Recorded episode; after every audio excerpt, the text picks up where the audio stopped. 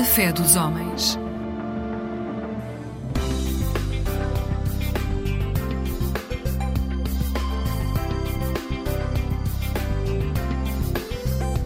Eclésia Igreja Católica.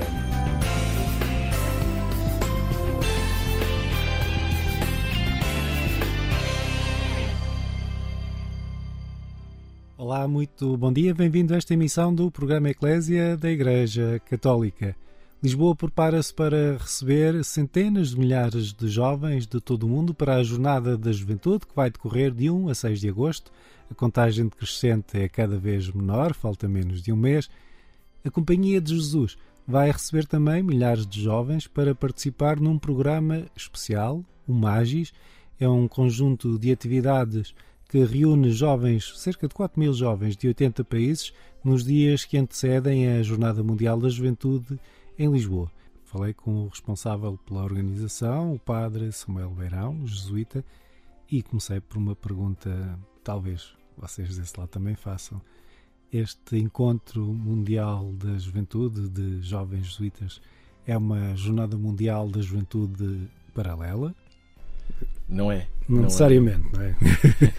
não é de, de maneira nenhuma. Um, aliás, desde o início que estamos a trabalhar diretamente com o COL, desde 1997 que os jesuítas perceberam. Já temos de Paris, não é? De Paris, exatamente, que os jesuítas perceberam que os jovens ligados à espiritualidade inaciana deviam ter algum tipo de preparação para a jornada. E, portanto, nos dias anteriores, reuniram os jovens só de, de França para se prepararem para a jornada, com, com João Paulo II, São João Paulo II, e daí evoluiu para esta pré-jornada inaciana, que foi ganhando forma e que em 2011, na jornada de Madrid, eh, ganhou esta forma que conhecemos atualmente. São 10 dias que precedem a Jornada Mundial da Juventude que servem exatamente para nos prepararmos para a jornada. O Magis, que é o nome deste, deste evento, eh, tem este objetivo de reunir do mundo inteiro os jovens que vêm à jornada. Por isso mesmo, ninguém se pode inscrever no Magis sem, sem estar... estar inscrito na jornada. E depois, no dia 31 de julho, no dia em que termina eh, o Magis, por feliz coincidência ou providência, dia de Santo Inácio de Loyola, fundador dos jesuítas, todos estes jovens integram a dinâmica própria da jornada. Portanto, se quisermos imaginar isto num caminho eclesial, os jovens vêm do seu carisma, da sua forma de pertença à Igreja, mais inaciana, e depois inserem-se nesta dimensão universal e eclesial da dinâmica própria da jornada. E por com, isso mesmo. Com, com, uma, com um contributo próprio, depois, imagino. É? Sim. Uh, oferecemos, perguntámos à jornada o que é que queriam da Companhia de Jesus e aquilo que nos foi pedido foi que ajudássemos a colaborar no programa do Festival da, da Juventude. E por isso mesmo a nossa oferta ao programa foi isto. Uh, temos uh, um programa inaciano que vai acontecer fisicamente ali junto à Igreja de São Roque, naquele Largo Trindade de Coelha, que chamamos Largo da Misericórdia, em que teremos orações, conferências, encontros, reuniões, concertos, sempre integrados na dinâmica própria do Festival da Juventude. Por isso, desde o início, que trabalhamos com este departamento da jornada e que toda a nossa proposta teve que ser aprovada previamente pela jornada e integramos, como qualquer outra pessoa que se podia candidatar ao Festival da Juventude, integramos também desta maneira.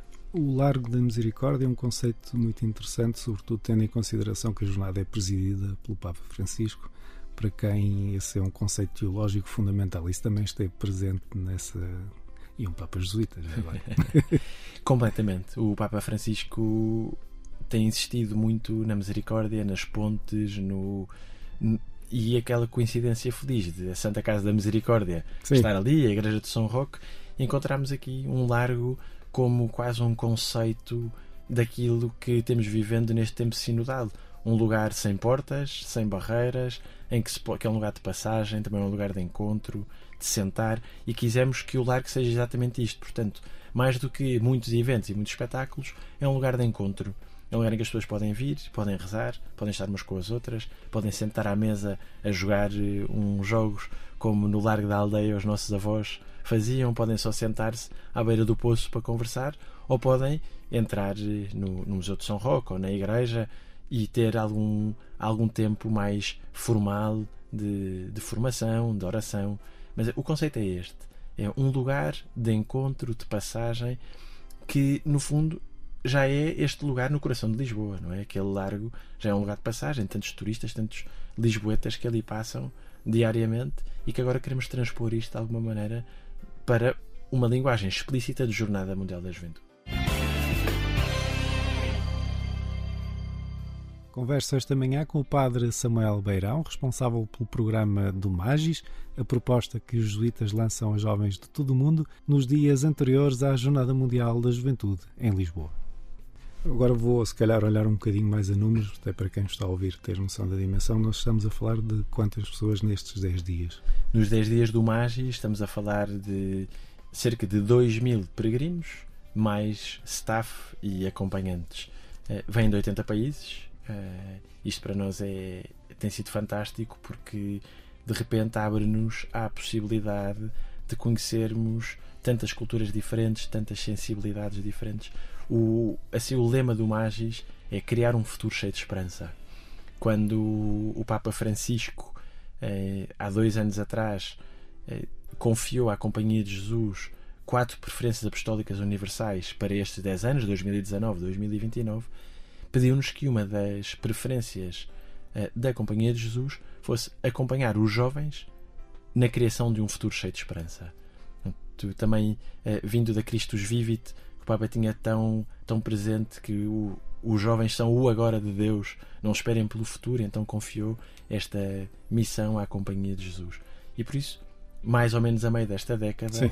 Escolhemos, era fácil e óbvio escolher este, este lema. São cerca de 2.000, de 80 países, entre os 18 e os 35 anos, e portanto tem sido uma verdadeira descoberta de sensibilidades, culturas, relações, porque depois é muito bonito ver que a linguagem é a mesma, inaciana, a fé é a mesma na Igreja Católica Romana, mas a forma de expressar e de viver esta fé, mesmo liturgicamente e comunitariamente, é tão diferente, porque há um, as próprias culturas locais depois influenciam a, a forma de viver.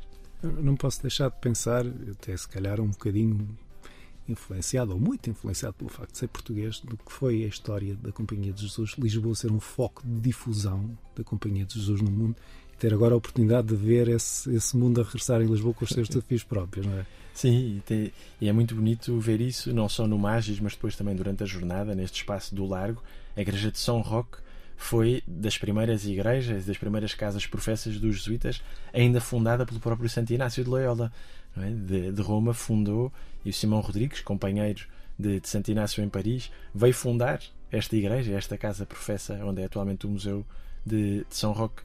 E, e, portanto, voltar a acolher aqui, receber tanta gente, hum, é um motivo de grande alegria. Por outro lado, seria pouco se tudo isto acabasse no dia 6 de agosto. É?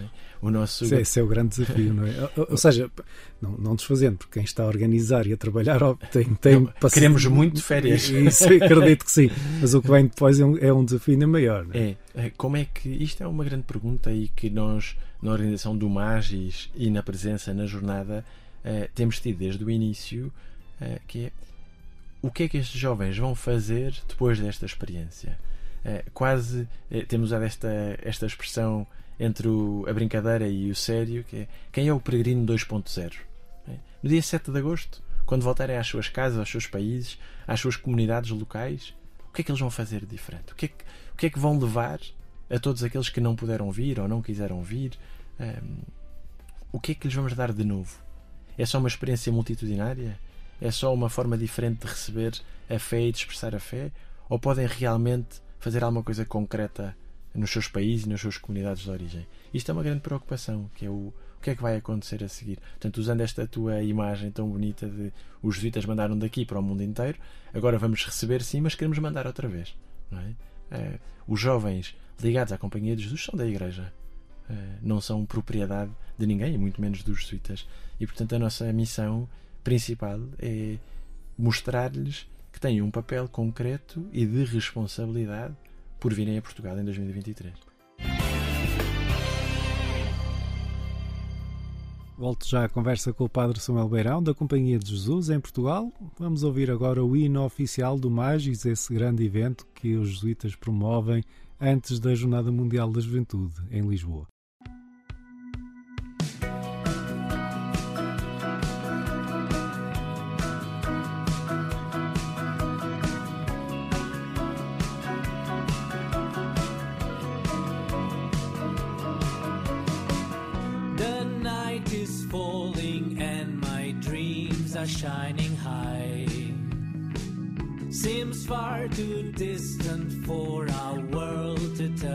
God.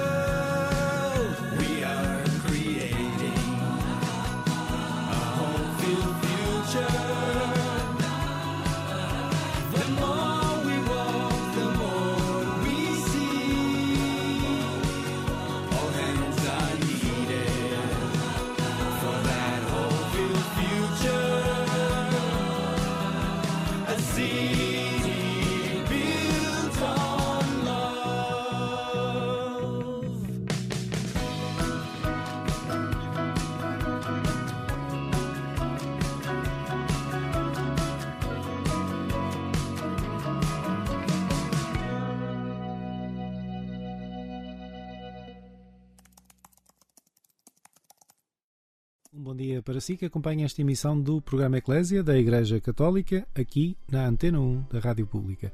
Eu converso esta manhã com o Padre Samuel Beirão, é o responsável pelo programa do Magis, o evento, o grande evento que a Companhia de Jesus organiza com jovens de todo o mundo nos dias que antecedem a Jornada Mundial da Juventude em Lisboa. O Encontro Mundial da, Da, da- da Juventude Católica é um encontro, pela sua natureza, aberto. Uhum. Eh, E embora aqui no caso específico do Magis haja inscrições, são peregrinos que estão ligados à espiritualidade da Companhia de Jesus, eu acredito que, que o objetivo seja sempre chegar a, a todas as fronteiras e para lá das mesmas, não é? Sim, nós, durante o Magis, sim, são jovens que se inscreveram nas suas comunidades de pertença, nos seus países, e que, e que virão a Portugal nestes 10 dias. Durante estes 10 dias, há assim duas dimensões importantes. Por um lado, nos primeiros dois dias e nos dois últimos dias em que estarão em Lisboa, vamos transformar o Colégio São João de Brito numa espécie de aldeia em que possam viver comunitariamente, e alguma dimensão de formação vai acontecer aí, e aí também falaremos de temas de fronteira, de margem, de diálogo ecuménico, interreligioso, teremos alguma formação nesta área, mas depois, entre os dias 24 e 29, vão estar em grupos pequenos, de 20 ou 30, espalhados por todas as dioceses do país. E aí vão se encontrar com as comunidades locais, eh, são as pessoas do- das comunidades locais que os vão acolher, que os vão receber, que lhes vão preparar esta experiência para que, no fundo, não fiquem só fechados numa forma de estar e de ser. é?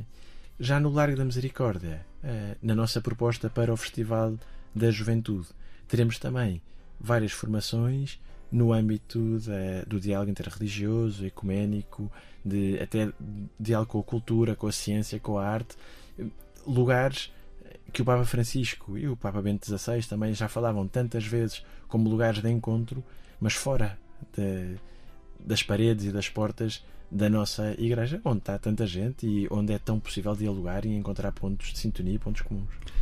Como é que tem sido a experiência de, de divulgar ou de, de contactar com, com pessoas que talvez não estejam tão por dentro destas dinâmicas, sobretudo em uhum. termos de organização, imagino, mas de como é que se recebe esta ideia que, que vai haver um, um, grande momento de encontro e de debate promovido por jovens católicos, quando habitualmente a ideia que se tem, eu posso falar uhum. até do que tem sido a minha experiência.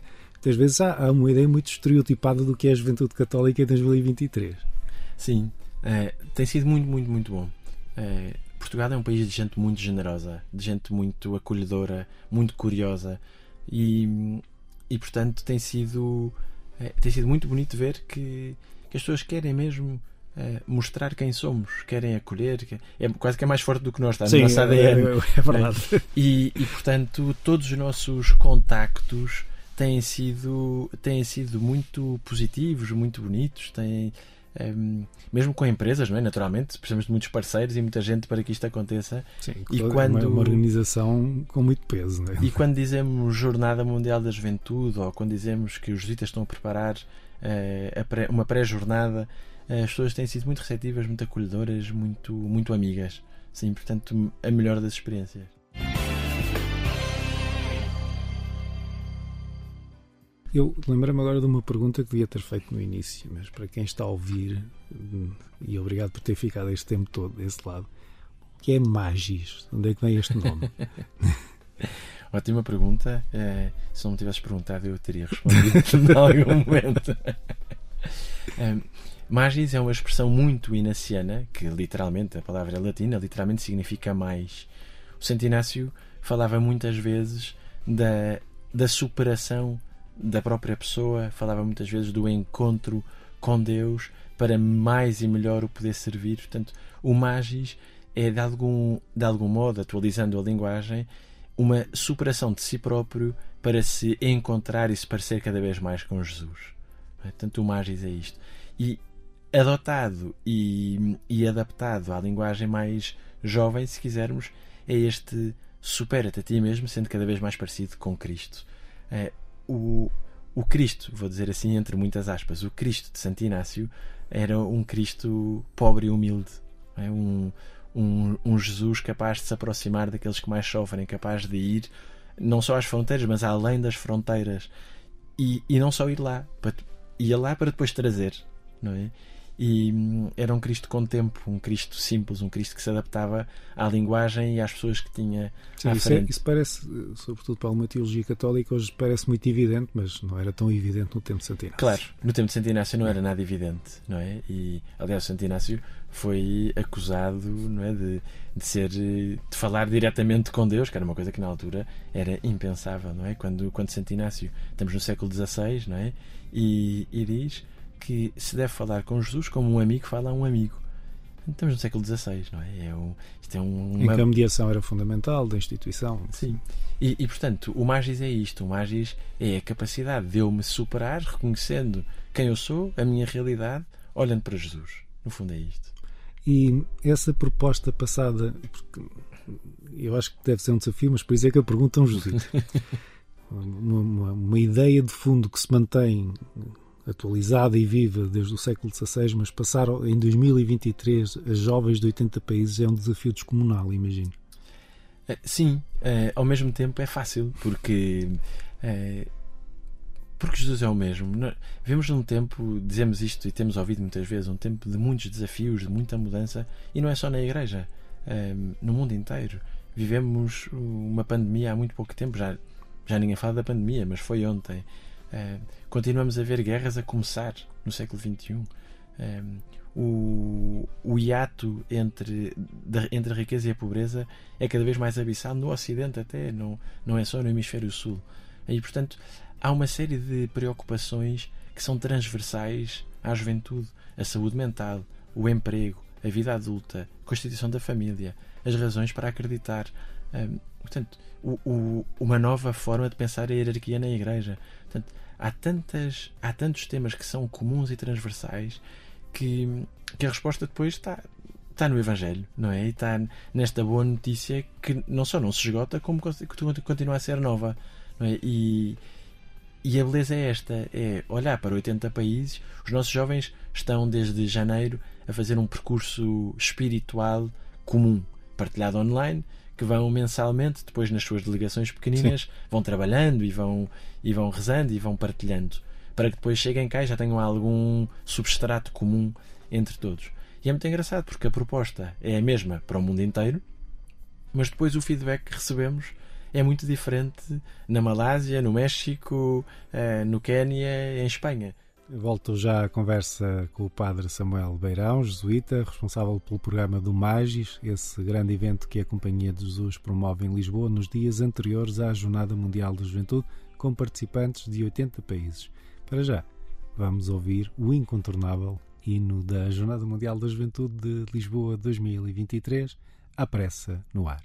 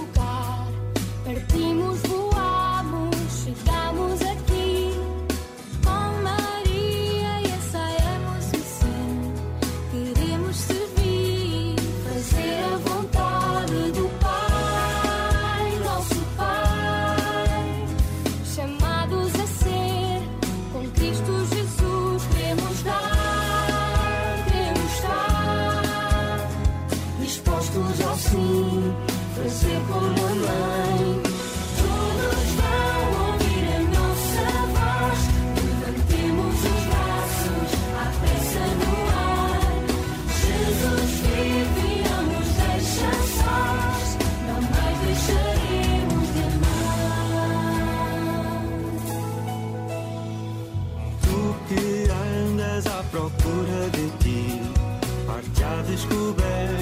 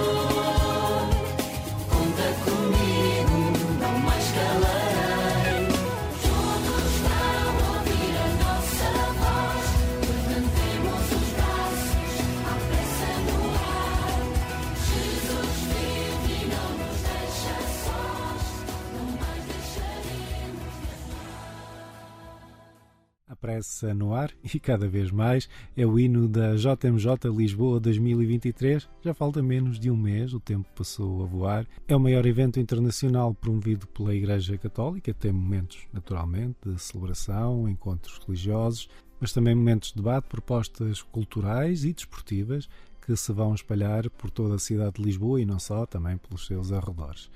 Na semana que antecede a JMJ Lisboa 2023, os jesuítas têm um programa próprio, o Magis. Tenho estado a conversa com o responsável por esse programa, o padre Samuel Beirão.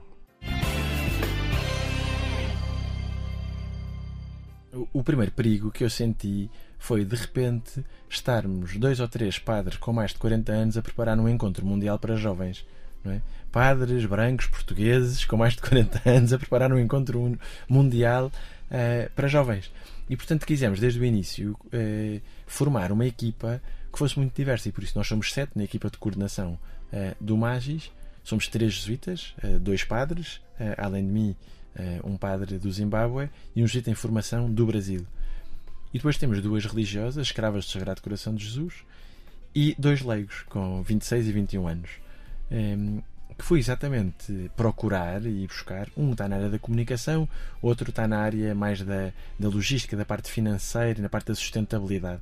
Porque são dois, duas áreas que era impossível serem pensadas por alguém que não tem a idade daqueles que vêm. Sim. A sustentabilidade e a comunicação, as redes sociais, não podiam ser pensadas por alguém de 40 anos. Isso também, agora, também é um exercício sinodal, né? de pensar que, que, o facto de uma pessoa estar num determinado cargo ou com uma determinada responsabilidade não quer dizer que tenha ou que saiba fazer tudo sozinho. Está adequado. É, é, um, é, um, é um risco enorme e, e acho que um, uma tentação do clericalismo é achar que os padres sabem fazer tudo por eles. É, enfim, é, falo por mim, que não sei seguramente e sei muito pouco de muita coisa, mas foi fundamental e claríssimo para nós, jesuítas, desde o início, que nestas duas áreas tão fundamentais, sustentabilidade e comunicação, tivéssemos dois jovens que soubessem falar a linguagem inaciana, mas também soubessem como é que falam as pessoas da idade deles. Um, e portanto, uh, um é de Coimbra, outro é de Santarém, estão a viver em Lisboa os dois, fazem parte desta equipa a tempo inteiro uh, há um ano e meio, mais ou menos, e tem sido extraordinário, porque tenho aprendido muito, porque até no dia a dia, de partilharmos o mesmo espaço físico, de, de, quando eu tenho uma grande ideia, dizer, olha, isso é ótimo, mas já ninguém fala assim desde 2016. Sim, e como as coisas mudaram é? em, em, tão pouco tempo. Eu, eu tenho, agora não é 2016, mas 2019. Uhum. Que é uma, isto parece aquela pergunta clássica onde é que estava o 25 de Abril. Mas em janeiro de 2019, quando é anunciado no Panamá que Lisboa vai receber a próxima edição internacional da JMJ, eh, tinhas noção do que é que isso ia representar na tua vida? Nada, em absoluto. Eh, posso contar uma história? Ah, claro, a coisa que nós mais gostamos em rádio é ouvir histórias. Sim. Eu tinha acabado de ser ordenado de padre, portanto era padre há seis meses. E estava nos Estados Unidos a acabar os meus estudos e estava dentro do carro, num dia de neve, em Boston, a, a preparar uma unção dos doentes que ia dar à senhora que durante 45 anos na paróquia visitava os doentes. E era a vez dela. E portanto eu estava a preparar o que é que se diz Sim. a uma mulher que passou a vida a consolar doentes e agora é a vez dela ser consolada e receber a unção dos doentes. E, e portanto estava dentro do carro e este era o contexto. E ligou-me o padre provincial, na altura, o padre José Frazão, era o provincial na altura, um, um homem extraordinário, de uma integridade e de uma inteireza singulares. Um, e ligou-me: Olha, Samuel, estás bom? Uh, não sei se ouviste, o Papa anunciou que a próxima jornada é em Portugal e eu ouvi aquelas palavras e comecei a ver a onda do tsunami. Ora! e, e, pronto, e foi aí que, que o Papa Provincial, em, também em nome do seu, do seu governo, da sua consulta, me, me preparou e me confiou esta missão de, de preparar o Magis. Pessoalmente, o que é que, que, é que gostarias ficasse de toda esta experiência? Gostava muito que uh, os jovens que participam na jornada não fiquem realmente indiferentes e que usem a jornada para confirmar a sua adesão a Cristo e à Igreja. Uh, gostava muito que voltassem aos seus países uh, com este fogo, esta, esta alegria de, de participar num evento desta dimensão gostava que levassem com eles a mensagem que o Papa Francisco deixar, seja ela qual for, mas seguramente há de ser uma mensagem de futuro, eh, como o Papa nos tem habituado. Gostava muito que quem está envolvido diretamente eh, na preparação da jornada não se deixasse desanimar pelo cansaço, hum. nem se deixasse desanimar por alguma eventual desilusão por trabalhar tão perto uh, de tantas coisas gostava muito que uh, a Igreja Portuguesa, um, os nossos bispos, os padres, as religiosas, os leigos que têm um papel de liderança na Igreja Portuguesa, aproveitassem a jornada para repensar o que é que temos de tão bom e tão único para oferecer ao mundo, que é a boa notícia do Evangelho, é a boa notícia de Jesus.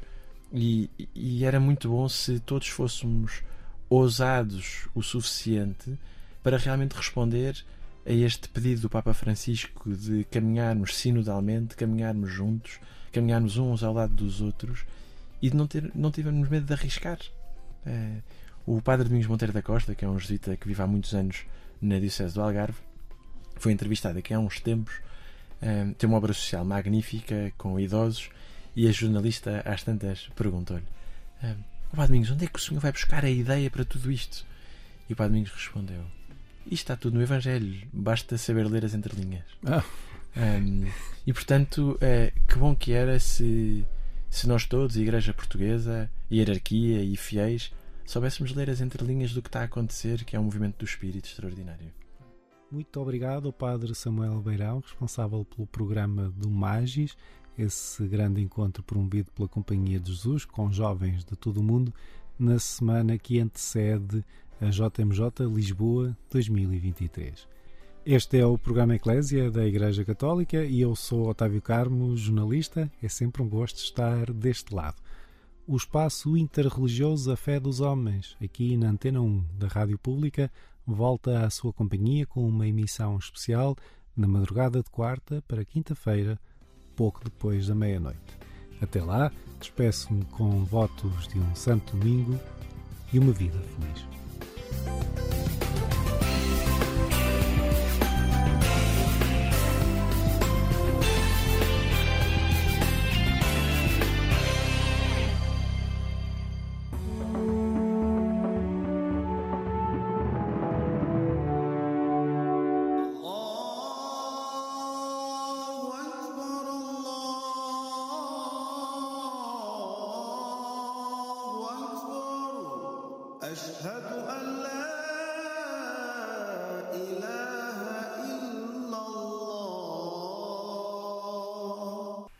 Assalamu alaikum wa rahmatullahi wa barakatuh. Que a paz e as bênçãos de Deus estejam com todos nós. Meu nome é Abdul Razak e estou aqui para apresentar mais uma emissão do programa A Fé dos Homens. Comigo tenho no estúdio Sheikh Munir. Sheikh Munir, Assalamu alaikum. Esta semana nós uh, celebramos uma festa, uma festa muito importante para os muçulmanos. Que festa é esta? Bismillahirrahmanirrahim. Assalamu alaikum wa rahmatullahi wa barakatuh. Anualmente no Islã nós temos duas festas, ou dois Eids, que é o termo em árabe. Eid significa festa, Eid do Fitr é festa, o dia festivo a seguir ao mês de Ramadã. E exatamente dois meses e dez dias a seguir a Eid al Fitr, nós temos Eid al Adha, que é a festa do sacrifício. Também poderíamos dizer que é o fim da peregrinação a Meca. Nós estamos no 12 mês do calendário islâmico, que é Zilhijjah, é o mês em que ocorre a peregrinação, que é o último pilar do Islã. O profeta alayhi disse que Buniel Islam ala khams, o Islã tem cinco pilares. Shahadatu an la ilaha illallah wa anna Muhammadan abduhu wa rasuluhu wa iqama salam. وإيتاء الزكاة وصوم رمضان وحج البيت من استطاع إليه سبيلا e o Hajj, portanto, para além da confissão da fé, as orações, a caridade, o jejum e a peregrinação a Meca. Portanto, Eid al-Adha é o fim da peregrinação a Meca, é quando os peregrinos, a quem nós chamamos de Haji ou Hujjaj, finalizam a sua peregrinação. E os que estão fora deste recinto uh, comemoram o dia do Eid al-Adha. Também sabemos que quem iniciou a peregrinação a Meca foi o profeta Ibrahim, salam, foi o profeta Abraão. Foi ele que deu o início da, da peregrinação a Meca. Veio no sagrado Alcorão, Mu'adhin fi nas bil hajj, chama as pessoas para fazerem a peregrinação. A quem? Deus revelou a Ibrahim, a Abraão, para chamar as pessoas para virem fazer a peregrinação a Meca. E foi daí que deu-se o início da peregrinação. É claro que até o nascimento do profeta Muhammad sallallahu alaihi wasallam, a prática da peregrinação existia no mês do Zilhijjah, mas foram alteradas os princípios, os rituais, a forma de o fazer. Então o profeta Muhammad sallallahu alaihi veio disciplinar o Hajj. No entanto, uma das ações, uma das práticas que os peregrinos fazem durante o Hajj é sacrificar o animal e este animal, a carne desse animal é dividida em três partes e todos aqueles que tenham possibilidades, isso, refere-se ao sacrifício de Abraão, quando Deus quis examinar Ibrahim, salam, Abraão, pedindo o seu único filho, Ismail, para sacrificar. E no momento, é claro que isto para algumas pessoas pode parecer um pouco violento, pode parecer um pouco agressivo, pode parecer violação do direito das crianças, etc. Mas de acordo com as religiões monoteístas, na história da humanidade, na história, mais concretamente do profeta Ibrahim, Abraão, aconteceu este episódio. Mas só que no momento, Deus enviou um animal, há quem diga um cordeiro, há quem diga uma ovelha, e Deus quis examinar o profeta Abraão. Foi o que aconteceu. No entanto, como eu disse, que esta prática ainda existe. Qual? Caso a pessoa tenha possibilidades de sacrificar um animal e também partilhar a carne desse animal aos mais carenciados e aos mais necessitados. Os peregrinos em milhões, ao fazerem isso, Hoje e de há uns anos para cá, o reino da Arábia Saudita tenta fazer de uma forma rápida, eficaz e distribui a carne aos países mais carenciados, eh, as comunidades mais carenciadas, eh, as pessoas mais carenciadas, logo de imediato.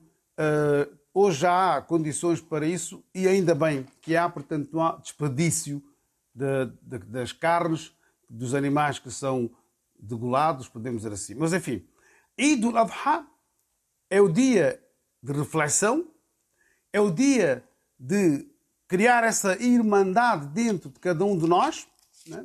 é o dia de nós aproximarmos do Criador, que é, acima de tudo, a forma mais transparente que a pessoa possa o fazer, mas também é de nós refletirmos, é uma autorreflexão onde, primeiro, somos todos humanos e todos os humanos nós somos iguais, ninguém é superior ao outro a não ser das ações que ele faz, das boas ações que ele pratica. Portanto, apesar de sabermos que há uma oração específica, há uma oração especial no dia dos Eids, nos dois Eids, e no dia do Eid al-Adha também há uma oração de manhã para fazermos.